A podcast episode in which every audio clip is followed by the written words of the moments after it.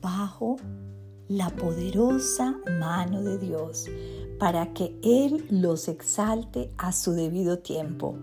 Primera de Pedro 5:6. Amado Jesús, tú te humillaste hasta la muerte en la cruz. Fuiste ejemplo de amor y obediencia y cumpliste el plan de tu Padre. Por eso Dios te exaltó y hoy vives y estás sentado a su derecha. Qué gran ejemplo a seguir. Te amo, Señor.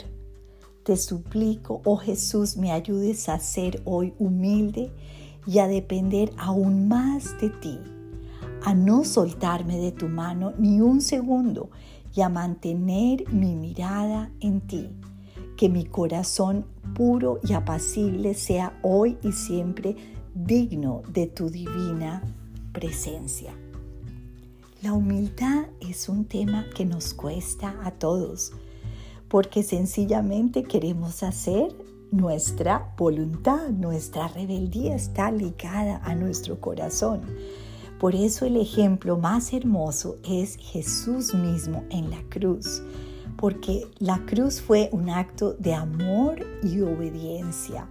Él se despojó de su divinidad viniendo a este mundo caído para entregarse en la cruz por ti y por mí, para que tuviéramos ese perdón de pecados y la vida eterna.